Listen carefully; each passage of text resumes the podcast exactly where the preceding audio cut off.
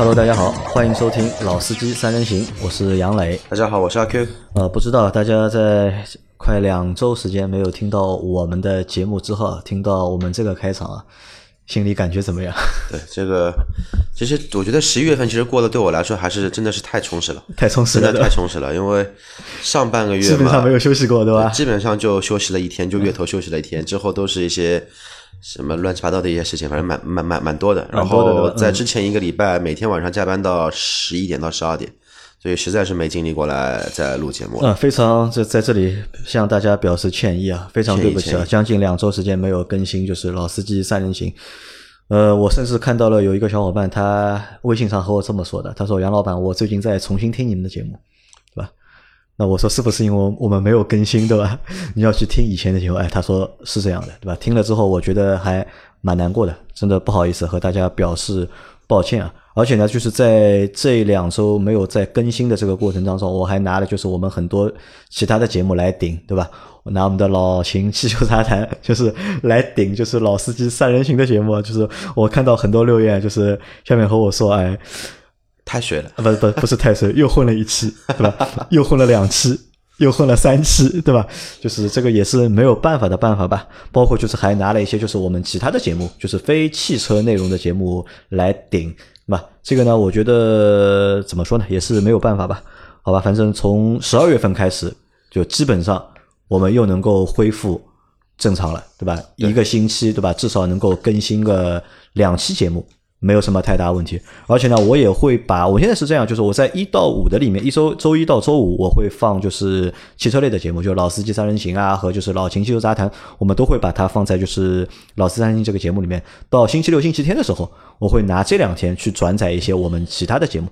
那其实我们做的其他节目，我觉得有几个节目还是不错的，做的还是蛮好听的，值得就是大家听一下，好吧？那言归正传，这这期节目我们聊什么呢？聊一下。已经过去一个多星期的，就是广州车展。广州车展，那也可能是全网啊，就是最后最晚报道就是广州车展的汽车自媒体。那因为我们这次是老周是去到了就是广州车展，但是我没有去，但老周也没有时间，因为老周十二月开始他接手就是喜马拉雅的就是汽车频道，那基本上他会非常忙。那所以就是他也没有时间来参加我们的节目。那我会和阿 Q 两个人会和大家来聊一聊，就是这一届的广州车展。那其实这一届广州车展没有什么就是太不一样的地方，因为广州车展嘛也是年底的最后一次就是大型的车展。但我还是在这个车展里面找到了一些就是我觉得可以值得我们去说一说，或者是值得我们去聊一聊的车。好吧，那我和和阿 Q 两个人会聊一下，我们会从 SUV。到 MPV 再到轿车，对吧？按照这个顺序来说一下，品牌可能是会跳开嘛，是吧？我们就开始吧。来，我列了一个表，反正阿奎手上也有啊。对，就是我列的第一个是 GS 的酷配，GS 四的啊，GS 四的酷配，因为 GS 四在就是车展之前已经发布了就是换代，而且这也是 GS 四的就是第二代。对吧？包括在第二代之后，它就出了就是酷配的车型，因为它在上一代的 GS 里面是没有酷配车型的。而且这个车我看了一下外观啊，我觉得还蛮好看的。因为现在就是国内的几家就是大的就是造 SUV 的厂都有就是酷配的车型。就是这几年比较怪，就是反正不管什么品牌，长城啊，长城有对吧？对，哈佛也有，哈佛也有，吉利也有，吉利也有，长安也有，长安也有，反正大家都有，除了奇瑞好像还没有，除了上汽跟奇瑞还没有做。因为毕竟这个市场确实会比较小，还有个问题就是，呃，怎么说呢？就是酷配的这个车子嘛，虽然它真的是不走不走量的一个车型。其实像一些欧洲品牌或者说美国品牌，它都是 SUV 达到一定饱和度之后，然后不得已说我们把这个产品拉一个小细分，拉一个小细分出来，做一下那个细分市场的一个竞争，这么在做的。这个其实还是有一些怎么说呢？有一些跟风吧。但是具体的话，那量这个怎么样？大家看一下新月就知道。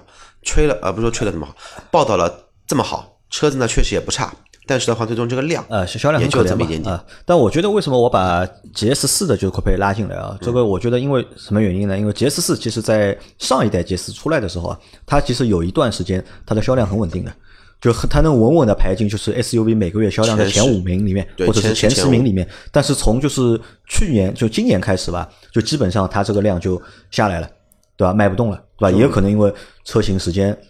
已经比较长了，对吧？卖不太动。那么再加上它虽然说换代了，换代之后呢，其实竞争也是依然激烈嘛，所以我觉得它出一个就是酷配的车型出来，我觉得也算一个就是弥补它在这一个就是阵列里面就是车型比较少的一个就是不足吧，我觉得。也不是不足，就拉伸一下自己品牌的形象，因为轿跑的 SUV 啊，一般都是提升品牌形象跟一个高度用的啊对说它真的说怎么样的，不是走量的对吧就这么回事。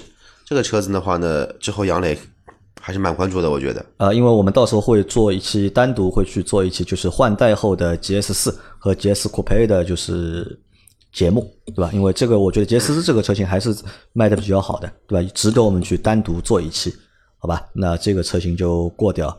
然后下一个是一个蛮有意思的，叫吉利的 Icon，Icon 就是吉利又出了一款 SUV，不伦不类的 SUV，啊，就是很奇怪的 SUV，又又出了一款。因为为什么我说这个这个车很奇怪啊？因为我在我因为我微信里面有一个就是吉利的销售，就四 S 店的销售嘛，就是他在大概一个月之前就不停的在发这个就是 icon 这个车型的相关的内容。当时看了这个内容之后啊，我开始以为是吉利又出了一款就是新的就是电动车。但是呢，就是我后来问他，我说这个是不是一个新的电动车？他说不是，他说是燃油版的，不是电动车。好，那慢慢的、慢慢的，就照片越来越多嘛，就是慢，它有一个就是上市的一个流程嘛，慢对发慢慢发布嘛。后来看到照片之后呢，我就觉得，哎，这个车怎么长得那么像路虎？我不知道阿 Q 看到这个车觉得它像路虎吧？不像路虎。不像路虎，像什么？我觉得这个杨磊的审美观还是有待提升一下，对吧？也是要去上上课的。其实 icon 这个车子我一直都有关注，因为阿 Q 呢喜欢关注一些偏门的、小众的、长得奇怪的一些车子。我觉得这个车子其实挺符合我的这种审美的，而且有没有发发现啊？就是说，大家可以回想一下，在五年多前吧，然后那个时候第一个量产采用一个叫分层式前脸的设计的是什么车子？自由光。其实说的挺惨的，但是这两年反而骑行的是，这两年所有的设计厂商又把这个分层式的一个前脸又拿回来做了，但是做的话呢，其实比当初的那种设计感更加要强一些。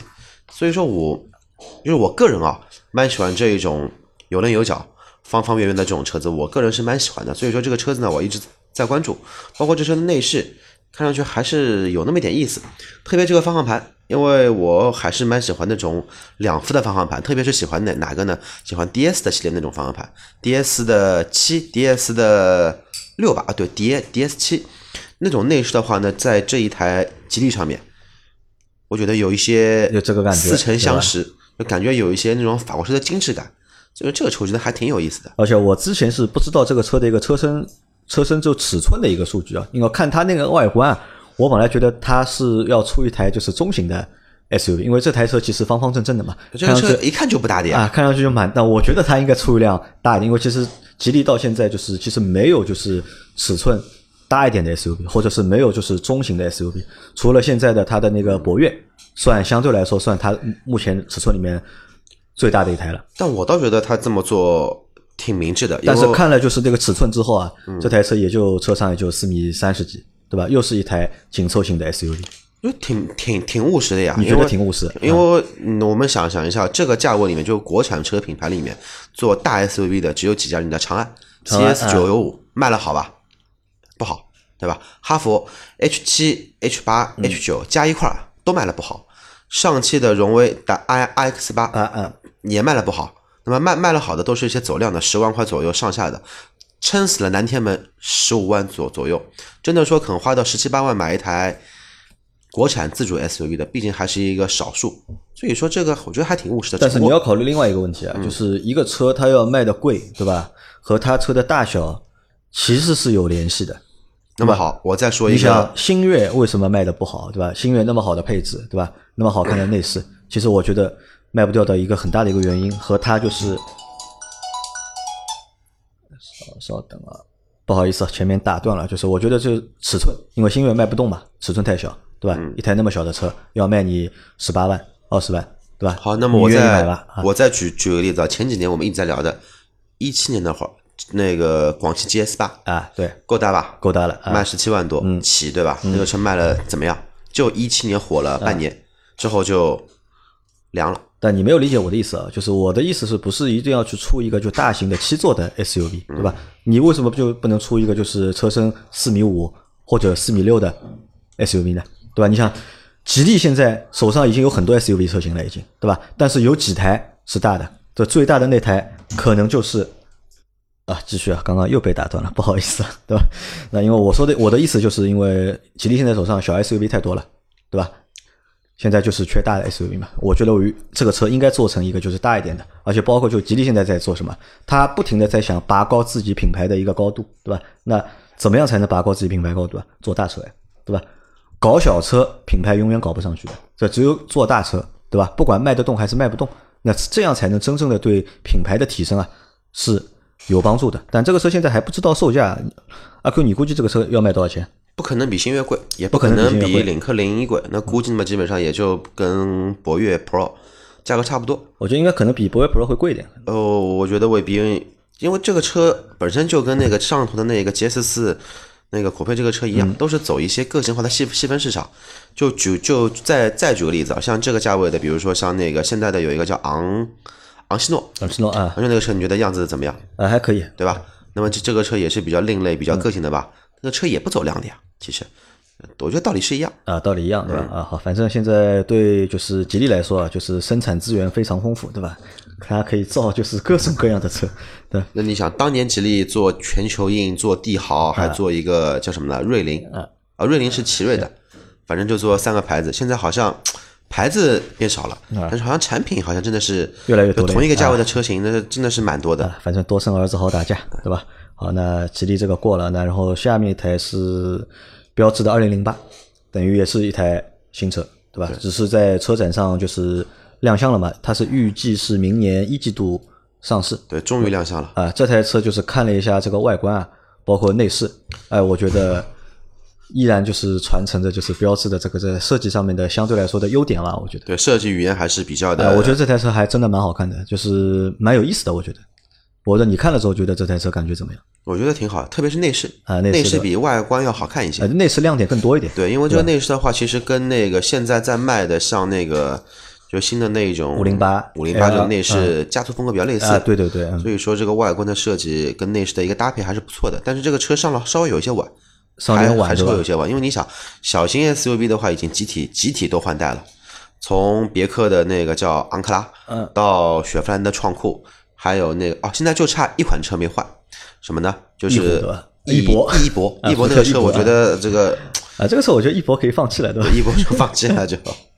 但这个车，呃，我觉得就是可能啊，它上市之后，等二零零八上市之后，可能会变成一台就在小车里面可能会是最好看的一台，或者是内饰看上去最精致的一台。内饰我认因，为为什么？就是我们去看小的 SUV 啊，都有一个什么缺点啊？就是都有一个缺点在哪里呢？就是他们的内饰啊做的都比较简单，就廉或者哎价感比较强嗯廉价感比较强，对吧？但这台车就是它的内饰完全就是没有廉价感，嗯，而且估计这个车即使上的话，它的价格我估计也不会太贵，我估计也就十三四万这个样子。但十三四万的话，其实这个就比较尴尬了。你说那个双田，那对吧？本田那个东东本广广本 XRV 跟那个缤越缤缤什么的，缤越缤智缤智啊，啊不对，缤智是吉吉利的，反正就是那个姊妹车型。然后广汽还有那个两个那个小的 SUV 都是一样的，应该会低一些吧？因为低一些啊，那低我觉得不会低，但销量肯定低，对吧？因为反正标致现在 卖不动嘛，对吧？又又可惜了一台车了，对吧？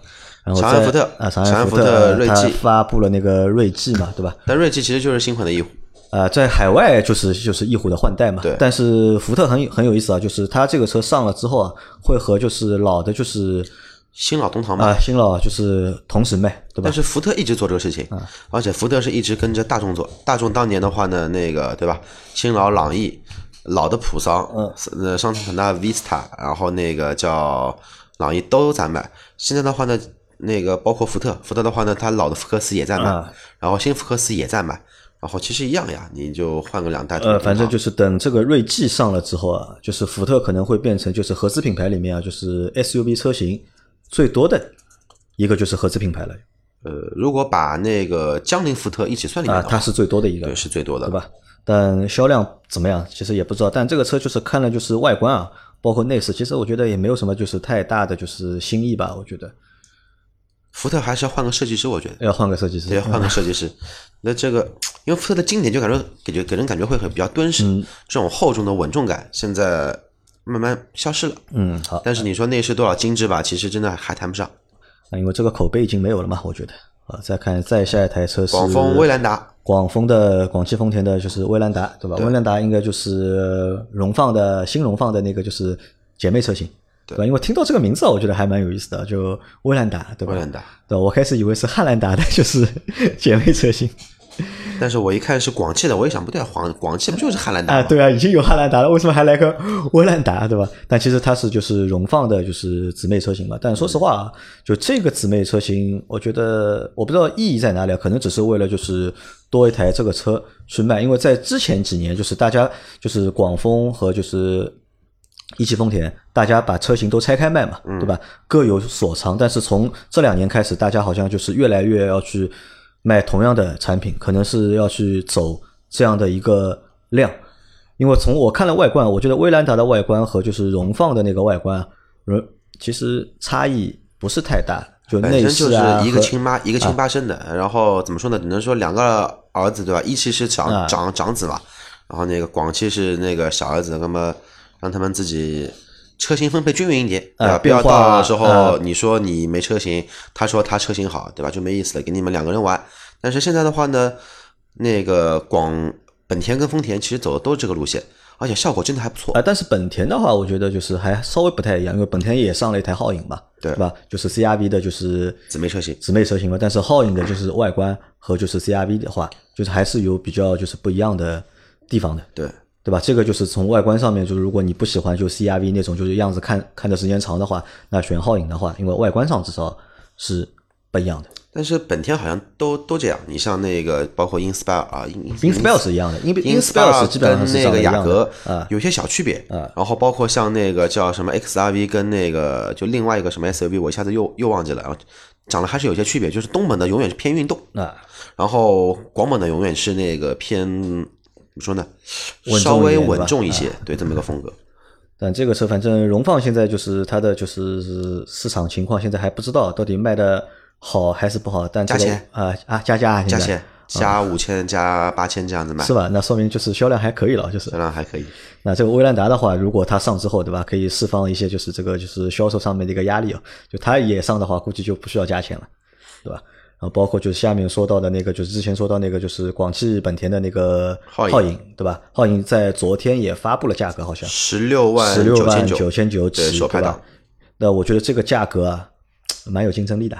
对吧？对 CRV 来说，好像是有点点压力的。但是一样的呀，你那个这个这么低的定价，你首拍的车子，呃，还记得我们今年年中的时候再去试驾的那个叫混动的奥德赛吗？嗯，它最低配它不供货的呀，不供货，对吧？那它主流的还是走中高配，所以这个东西只不过就是拉低了一个准入门槛，让大家感觉这个车便宜，很有竞争力。但实际的话呢，这个车买不到啊，买不到，对吧？好，那这个就哎，皓影你感兴趣吧？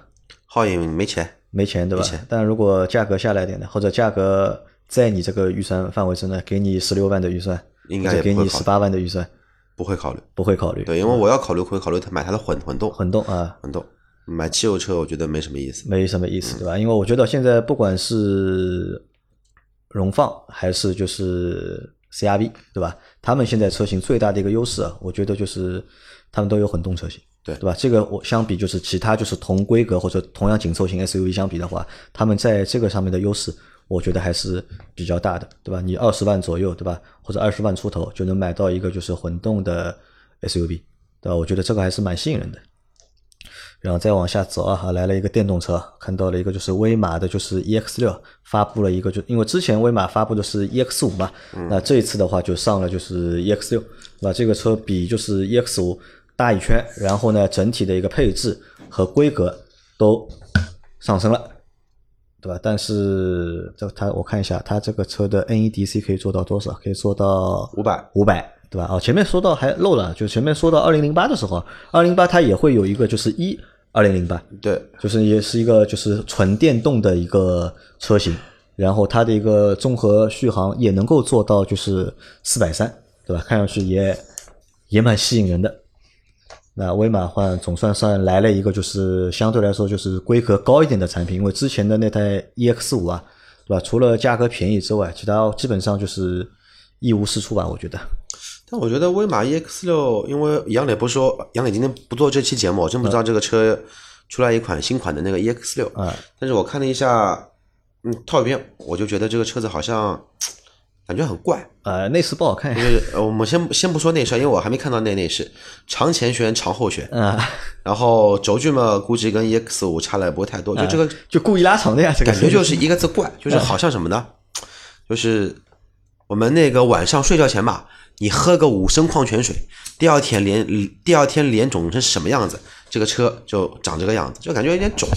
嗯，所以威马就是我觉得，呃反正不太看好，反正好。那然后下一个是北京奔驰啊，GLB 来说到，哎，这个车你们店到店了吧？到了，我到了对吧今天那个仔细去研究了一下，啊，研究还是说一下，你对这个车感觉怎么样？等降价吧，啊，等降价，啊，现在卖多少钱？现 在三十一万四千八、三十二万六千八、三十五万四千八，三个价格，三十一万，三十一万起。三十一万四千八起。啊，那这个车啊就是比较，我觉得就是让我眼前一亮的是有两个点吧，我觉得或者就这个车有个特点。第一呢，就是它这个外壳啊，就这个车型就有点方正。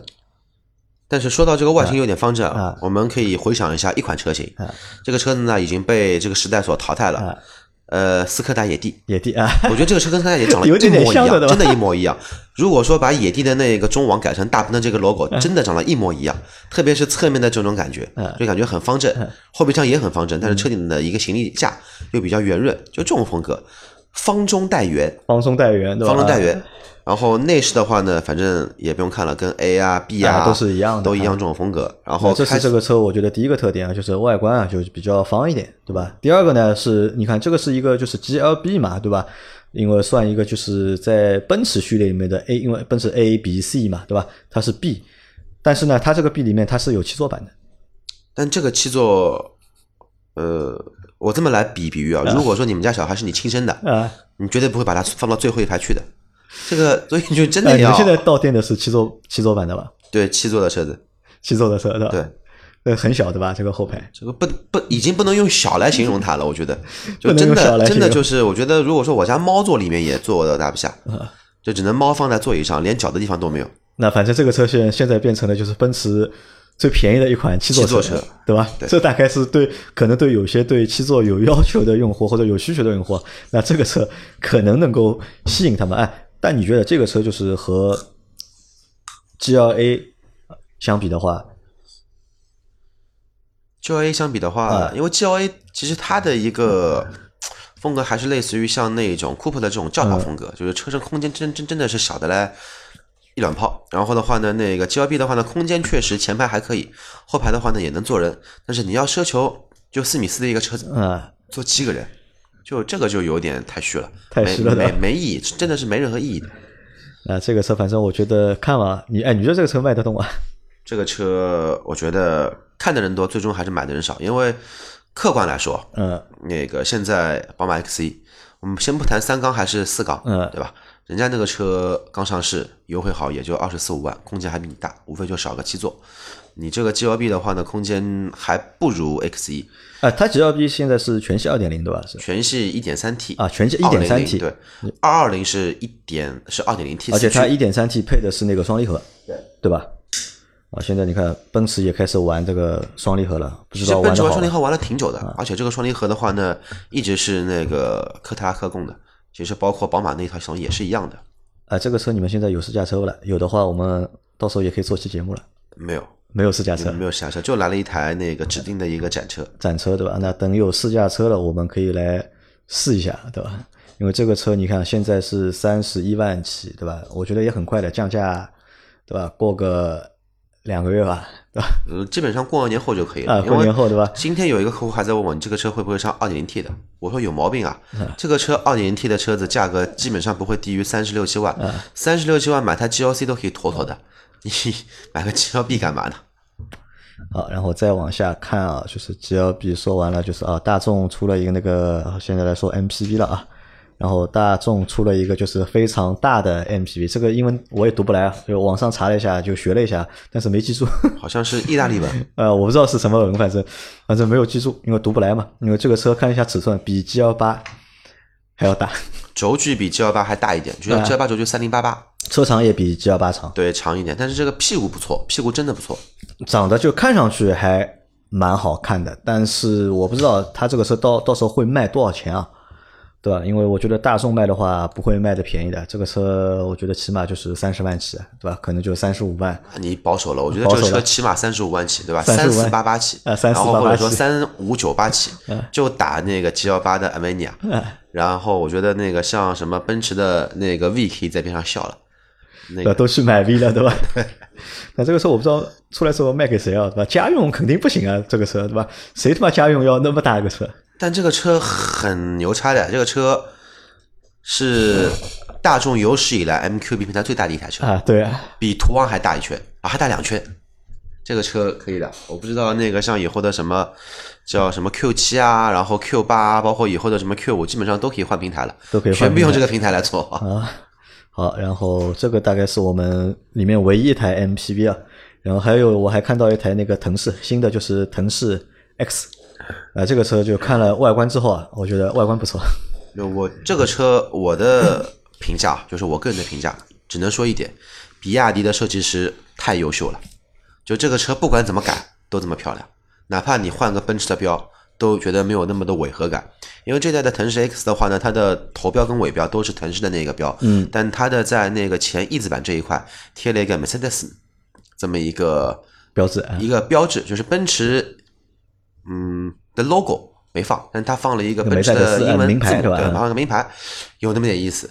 然后这个车其实归根结底就是台比亚迪唐，就是台比亚迪，就比亚迪唐，就是比亚迪唐以后保养维修全部跟奔驰在一起做啊。但是啊，就这个腾势啊，对吧？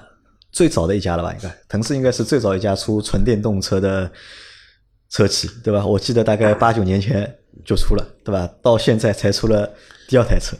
这边也蛮可怜的，有德国人的风格嘛，比较严谨，八年出一台车嘛，对吧？这个车单哎卖多少钱？看一下，三幺九八到三五七八啊，这个什么卖给鬼去啊？其实还可以啊，你想唐如果说买到那个它的 EV 四百的话，也要这个价价格。唐，比亚迪唐如果说买到什么旗舰版带那个 Brembo 刹车的。二十一寸轮毂的也要差不多三十万出点头，也要三十万啊？那你觉得这个价格还可以对吧？嗯，价格可以不可以？反正给市场看，反正至少来说，之前腾势的车子一直都是老大难问题。嗯。就这这这个真真的是天天要去求爷告老奶奶。呃，但反正这个车我觉得蛮好看的，对吧？蛮好看，就那蛮蛮好看，还是因为比亚迪设计的好，设计的好。啊，这个不是奔驰设计的，我我开始以为这个车是奔驰设计的，比亚迪生产的。不是，奔驰再设计再怎么改，它的车的蓝本就是比亚迪唐，你能怎么改？拿糖来改的，对吧？对，你能怎么改？啊技术比较好的。啊，再看下一台车是宝马叉六啊，新的上了就是新的叉六叉六应该是第三代了吧？这个是第三代的叉六，对吧？也是它算，反正也算就是酷配车型的 SUV 的，就是鼻祖了，应该。对，最早就是 SUV 做酷配车型，对吧？它大概算，哎，它早还是那个双龙早？双龙，双龙那个不能算轿跑，因为双龙那个只能说是长得怪。啊，只能算长了怪，它那个车就长了怪，但是真正的轿跑定义还是从它这边开始，从叉六开始，对对吧？它卖多少钱？卖七十六点六九到九十三点六九，对吧？那这个是对标谁啊？对标那个了，G L E 了。新的 G L E 那个虎配还没上，Q 八，Q 八，嗯，对。然后这个价格还有什么？还有卡宴的酷配，卡宴的酷配，啊，那但这个就是反正算换代嘛，对吧？我们也不知道这个车以后会怎么样。呃，只能看看，对吧？然后超过我们消费能力的车也不要多评论对对对对对。然后还有什么啊？Q 七，Q 七换了它的那个中期的改款，对吧？样子好像没怎么变，但是内饰换掉了，内饰就用了就是 Q 八的那套啊，A 六 A 八 Q 八 A 标的 A 八的那套内饰，对吧？那这个车反正现在卖的也便宜了，对吧？那我觉得就是有一点预算的小伙伴，我觉得可以可以考虑一下，对吧？如果 G L E 看不中的话，对吧？Q 七新的 Q 七。可以考虑考虑，它也要到明年一季度上。真的看不中 G L E，估计也就是预算问题了，我觉得。呃，预算问题。啊，你这个有点扎心啊，说的，说出了事情的真相，对吧？然后再往下走啊，奔驰啊，奔驰他还发了那个就是迈巴赫的 G S 啊，就。这个车发布的时候，就在发布的那一周里面啊，我看我们群里面啊，就不停的有人就是在刷这个车，啊，刷把那个就内饰的照片啊，嗯，就是发到了就是群里面，呃，基本上我觉得的确牛逼啊，对吧？可能在做豪华，对吧？这件事情上面，可能大概也就奔驰能做到心里面那个点，啊，能去定义这个豪华。但是这个车的话呢，其实也有地方可以值得去吐槽一下。呃，怎么去吐槽？因为现在 G L S 刚上市，在北美已经开始卖了，中国已经开始公布售价了一百万左右这么一个价格。但是迈巴赫 G L S 的话，它没有像迈巴赫 S 级一样，嗯，去把车身做一定的加长。就是基本上长宽高轴距都是一样，就是多了一个双色的双色的一个车身。然后的话呢，就是以前的 G L S 五百之后，全部变成迈巴赫的五六零，或者说迈巴赫的 G L S 的五六零这么一个系列。所以说这个东西的话呢，还是从整个车的结构来说的话呢，其实还是诚意有一些怎么说呢？有一些偷懒，呃，有点偷懒，有点偷懒，有点偷懒。然后反反正我店里面没这个车嘛，没有这个没有这个车。但是这个车的话呢，确确确实来说，呃，如果说它是按照图片里面能选装四座的话，其实这个车真的还是不错的。啊，蛮牛逼的。同级别里里的话，也就有呃同级别的开创者大揽胜大揽胜300三百，三三百万五点零 V 八的，然后他如果卖两百出点头，呃其实基本上两百万基本上可以到头了已经。而且就是你想这个车卖两百多万，对吧？在两百万这个级别里面，对吧？虽然说离我们很遥远啊，对吧？对但在这个级别里面基本上没有对手，对吧？也没有其其实没有其他对手，对不对？好，那这个车过了啊，虚虚荣了一下，来点清明的好吧？呃，清明的对吧？清明的下面啊，呃，轿车了啊，SUV、MPV 都说完了，最后几个轿车，小鹏发布了就是它的第二辆车，对吧？轿车叫 P 七，对吧？售价是二十七到三十七之间，对吧？算小鹏的第一台就是轿车，看了一下照片啊，就照片的话，看上去这个车反正谈不上好看吧，也谈不上难看，但这个价格定的呢，我觉得还蛮有意思的。这个价格可能是和就是 Model 三这个价格是接近的，但这台车的一个配置啊，是和 Model S 差不多。阿 Q 怎么看？就是因为我们之前一直说嘛，对吧？SUV 大家做新能源，大家都在做 SUV 嘛，就是做轿车的很少，对吧？你看到这个车之后，你感觉怎么样？我觉得吉利的外观设计的还是蛮漂亮的。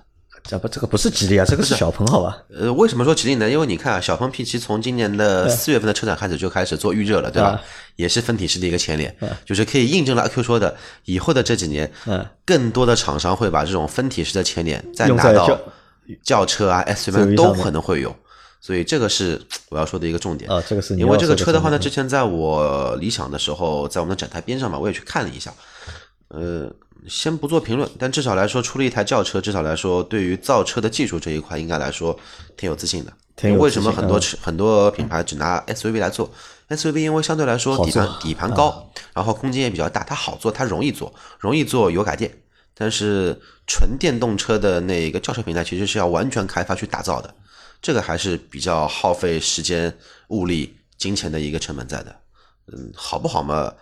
电动车你能对比的也就是 Model S，呃，因为在在它这个价格里面，不只能和去 Model 就是特斯拉去做对比，对吧？对，但是具体怎么样，嗯，有机会的话，我们去看看看。呃，有机会啊，这个有机会但是我觉得应该没什么大机会，因为这个车你拖我去看，我肯定不会去看的。啊、没兴趣的呀，对吧？啊，那但对小鹏来说，这个车还蛮重要的，或者对中国新能源市场来说还蛮重要，对吧？算一台就是拿得出手或比较好的一台电的轿车吧。但真的蛮尴尬的，这个价格你选特斯拉三还是选这个车？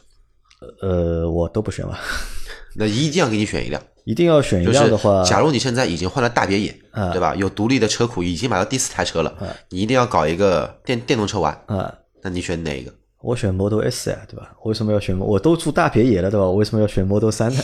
对？这个也是没没毛病啊，没毛病，对吧？所以，所以我们所有时候理解的那些就是空间啊，就其实我觉得不一定存在的。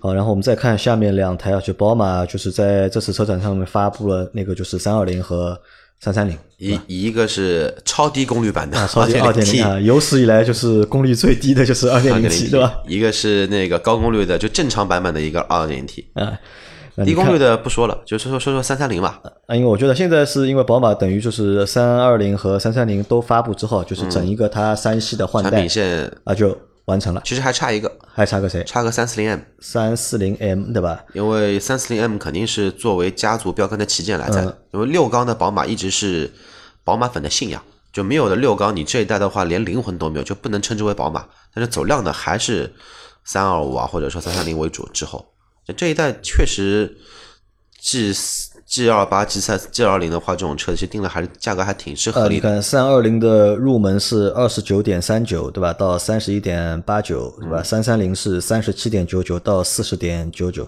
但这个三三零啊，就是你看指定就是三十七点九九，对吧？基本上和之前的就是三二八定的价格差不多是一样的，嗯，对吧？其实没有变贵嘛。但它的竞争对手，不管是宝马还是奥迪，呃，不是奔驰或者是奥迪，基本上的话，入门版跟顶配的一个就是说同样四缸级别动力的话，基本上要差到十五万左右。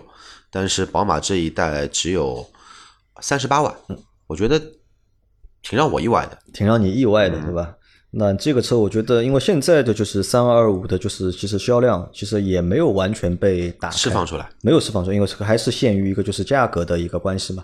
因为现在如果等三二零和三三零全部出来之后，对吧？那可能我觉得这整个一个量就会出来了。因为可能有很多小伙伴，我只想要一个就是这个车身，对吧？我只要这个 logo，对吧？我其实我不需要太高的一个动力，对吧？那就选三二零的这个低功率的版本，我觉得就可以了嘛，对吧？这个有点太委屈这辆车了，我觉得。哎，那么你预想一下，预估一下，你估计啊，到后面就是三二零、三二五、三三零同时卖，对吧？哪个版本会卖的多一点？三二五，你觉得三二325五或者三多三三三零？因为追求动力的肯定是三零。同样级别的，如果说这个车子还有个百分之十左右优惠的话，等于说优惠了四万块钱，三十三万。奥迪的 A 四 L 四五 FSI 的那个 Quattro 四驱的也卖三十二万左右。那嗯，更多人肯定还是偏向于买宝马。C 级更不用谈了，四十短轴的四十五万多，那个卖个鬼去啊！要放家里面当古董了要。所以这个挺有优势的，但是也不得不否认的说，这一代的宝马的配置还是那么的吝啬。吝啬的，所有都是要选配，对吧？抬头显示要选配，舒适进入也要选配，反正一般东西都让你选选好之后嘛，就价格再贵了，就跟奥迪又一样了。好，那宝马都三系都换代完成哈，再看一下沃尔沃发布了就是 S 六零，嗯，对吧？因为 S 六零之前在海外已经发布了嘛，在这次车展上面也发了，因为我也问了，就是我们就是在沃尔沃工作的就是听友小伙伴，那这个车他们已经其实已经在生产了，而且就是这一代的就是 S 六零蛮有意思的，它不加长，因为在上一代就是国产的是有 S 六零 L 的，对。但是这一代它是完全就是不加长，就拿就是海外的那个版本拿到中国来销售。而且这个车我在看了就是海外发布那个版本之后，我对这个车还蛮喜欢的，因为我觉得这个车可能，因为我对我来说一台 B 级车我不需要它太长，对吧？你有个四米六、四米七，我觉得就可以了，就没有根本就没有必要去做到四米八或者四米九但是这个是作为你的想法，啊如果是消费者者者的话，我买我之前开台朗逸 Plus，嗯我这个车都四米七了，嗯毛四米八了。我再多花十五万块钱买一台你的沃尔沃 S 六嗯。零，这个车大小一样，没有任何区别，也是前驱的。呃，我我个人嗯。的就是说感觉啊，就是可能说吉利的高层跟沃尔沃的高层还在博弈吧，博弈什么的，嗯。就是因为 S 九零在国内的话其实是 S 九零 L，只不过它没有说后面加个英文字母，嗯，但是的话呢，销量也是不理想，嗯。那么欧洲人可能会说这个车，你看是不是那当年听从我的，销量可能会涨那么一点点，所以它这一台车 S 六零就还是出来个 S 六零，那说不准以后也会做一个加长版本。啊，因为这个车其实 S 六零基本上我们就可以把它看成一个 S 九零的一个缩小版，对从外观到内饰，那基本上是一模一样的，对，就同质化其实很严重的一个车型。对吧？还有就是，就看这个车到底开下来什么感觉。如果说它的开的感觉感觉的话，跟典型的沃尔沃如果是一样的话，那么阿 Q 就可以说基本上又凉凉了。又凉凉，对？因为我觉得这个车就是可能会遇到遇到的两个挑战，一个就是车身尺寸的一个问题嘛，对吧？因为阿 Q 觉得这个车应该是出 L 的版本，因为中国人更喜欢就是长一点的车身，对吧？这可能是一个车身上面尺尺寸上面是会是一个问题。第二个问题呢，就是什么定价的一个问题啊。那天我在和那个沃尔沃小伙伴吃饭的时候，我们还在讨论这个定价，因为我觉得这个车的定价应该定在一个就是二十三四万起，对吧？到个三十万左右，对吧？我觉得算一个比较合理的一个定价，因为它其实它动力版本还没还蛮多的，好像从 T 三就有了，T 三、T 四、T 八，我现在现在不知道到底是从 T 几开始，T 四开始还是从 T 三开始，但现在看到那个价格二十八点七万到三十九点九九万，对吧？看完这个价格之后，我去查了一下 S 九零现在卖多少钱？S 九零现在入门的版本啊，二十八万。二十八万，好了，这个就问题来了，对吧？你他妈一个 S 六零卖的价格和 S 九零卖的价格是一样的，对吧？入门的价格是一样的，对吧？那么我同样有这些钱，我到底是买 S 六零还是买 S 九零的？那或者说就都都不买，不要去去去买个别的版啊，宝马。三系的，对吧？对，啊，所以这个价格上也算一个就是比较大的一个问题啊。因为我认为啊，这个车就应该卖卖多少钱？卖个二十万出头就可以了。就你卖的比就是比凯美瑞啊，比就是雅阁贵一点，我觉得就可以了，对吧？最后一个不说了，啊。最后最后啊，沃尔不说哈，那最后一个是奔北京奔驰的，就是 A 三五 L，对吧？第一台国产的 AMG，对吧？你上个礼拜我去看了一下，啊去看过了，因为你你们店里是没有 AMG 的，对吧？正正好朋友要买那个 C 六三嘛，嗯我去我的老东家去看了一下这个车，正好我下个礼拜会参加 AMG 的活动，正好到时候去看看有没有车，有车的话到时候去试一下。然后外观挺战斗，外观挺战斗，对吧？但内饰不太战斗。内饰嘛，反正 A 怎么样，它也怎么样嘛。但但是这个车呢，怎么说呢？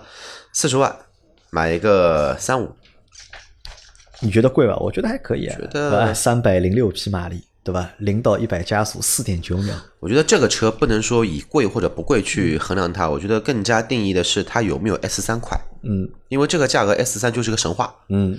三十五万多的车价优惠好三十万出点头，然后不用不用去用很大的原厂零到一百四秒八，嗯。人家马力是两百九，嗯，对吧？这个车三五马力多少？三百三百零六，三百零六，那差了二十匹马力，提速跟奥迪一样，那也就意味着说它的四驱跟它的双离合其实还没有奥迪好，诶那肯定的，那屁话。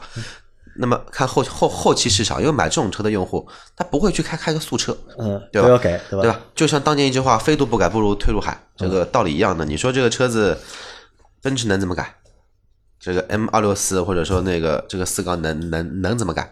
也所以说也也就这么回事。可能说这个车就是拉低拉低的一个入就是门的一 AMG 的一个车。型的一个入门，对吧？包括也是为就是 AMG 国产，对吧？因为我觉得后面可能还会有其他的车型去国产，就看这个车到底卖得动，G L B 卖不动。，G L B 三五 A M G，呃 帮他算好了呀，已经，对吧？G L B 三五 A M G 加一套四驱，加一套那个八啊，还是七速双离合，对吧？这个车看看到时候怎么卖。